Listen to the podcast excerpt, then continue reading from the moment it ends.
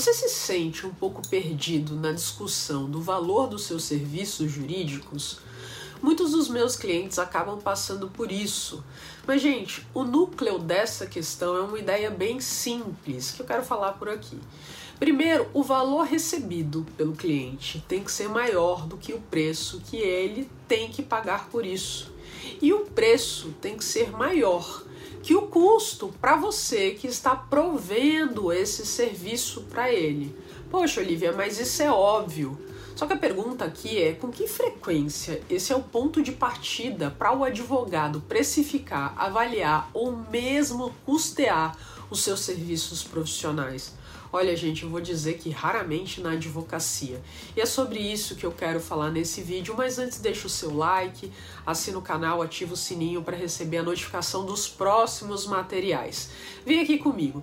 Vamos supor que um cliente realmente precisa de alguns serviços jurídicos, e aqui eu não estou falando de uma contratação opcional, quando ele realmente tem que pagar um preço mais alto do que esse valor percebido, esse cliente vai estar super preparado para trocar de advogado assim que possível, assim que ele conhecer um outro profissional que possa oferecer esse valor semelhante a um preço mais baixo.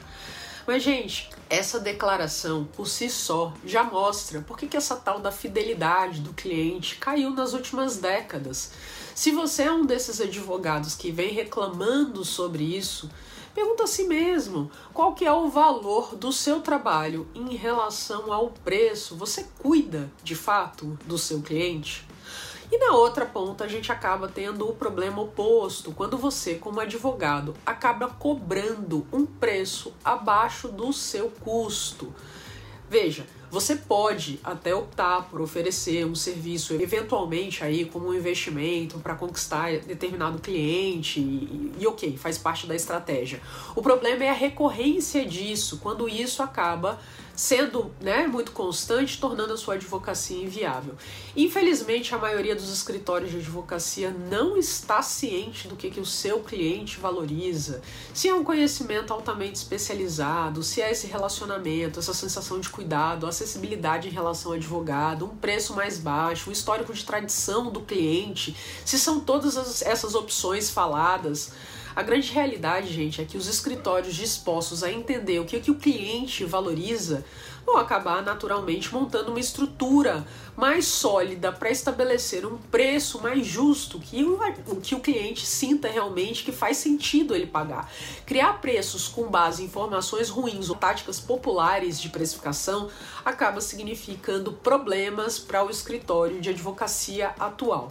O que eu estou sugerindo e parece totalmente estranho para a maioria dos advogados tradicionais é que eles tentem entender o que, que os seus clientes valorizam. Isso é um ponto de partida fundamental. Até agora, o preço muitas vezes é estabelecido com base no ponto de vista do advogado e não do cliente. Só que existem três grandes verdades sobre o marketing em relação a preços. O primeiro é que para o comprador o preço definitivamente é a parte mais desagradável da compra. O segundo ponto é que o preço é a tática de marketing mais fácil de se copiar. E terceiro, o valor representa tudo sobre o produto, o serviço. Os advogados devem mudar para preços baseados em valor. Pensa dessa forma, que o valor é igual aos benefícios percebidos menos os custos que você tem em relação a isso. Quanto mais os benefícios percebidos excederem os custos percebidos, maior a probabilidade do cliente selecionar o seu escritório de advocacia. Compreender essa equação de valor para um cliente individual ou mesmo segmento de clientes não pode ser baseado em suposições você tem que fazer esse dever de casa. Isso significa que você, como profissional, ou mesmo pegar aí uma pesquisa de marketing, deve determinar o que, que o cliente vê como valor e, naturalmente, isso demanda trabalho, mas gente, faz diferença, é necessário. Acaba oferecendo uma estratégia de preços reais em vez de uma política de preço qualquer. Se o seu cliente for pessoa jurídica, é importante você avaliar alguns pontos interessantes. Primeiro, a previsibilidade nos custos, é você perguntar a si mesmo o quanto existe uma possibilidade de você ser preciso em relação a um gasto real no orçamento do seu escritório para os assuntos que o cliente costuma te demandar. O outro aspecto é que trabalho você pode mudar para um acordo de taxa fixa que possa atender melhor essas necessidades do cliente.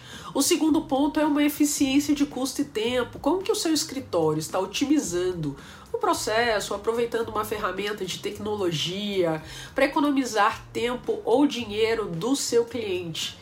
Existe uma combinação diferente aí em relação ao seu pessoal que poderia economizar o dinheiro do seu cliente? Aí eu estou falando de advogados mais sêniores, com mais júniores, ou como você pode encurtar o tempo entre o ciclo de abertura e fechamento de um assunto.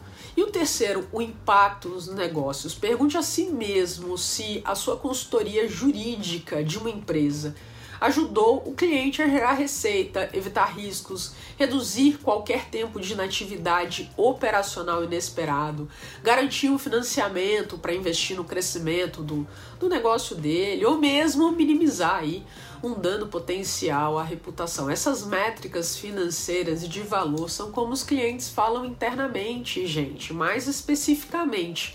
É como os líderes de negócio nos escalões mais altos da organização acabam realmente se comunicando, né, buscando justamente o que está acontecendo em relação a isso. Para um escritório de advocacia trazer essa ideia de custos e valor, é necessário que ele aborde esses mesmos termos, demonstrando o seu desempenho nessas métricas. É fundamental fazer com que os clientes vejam o seu escritório como melhor valor a longo prazo. Então começa com a seguinte ideia sempre: valor é maior do que preço, que é maior do que custo.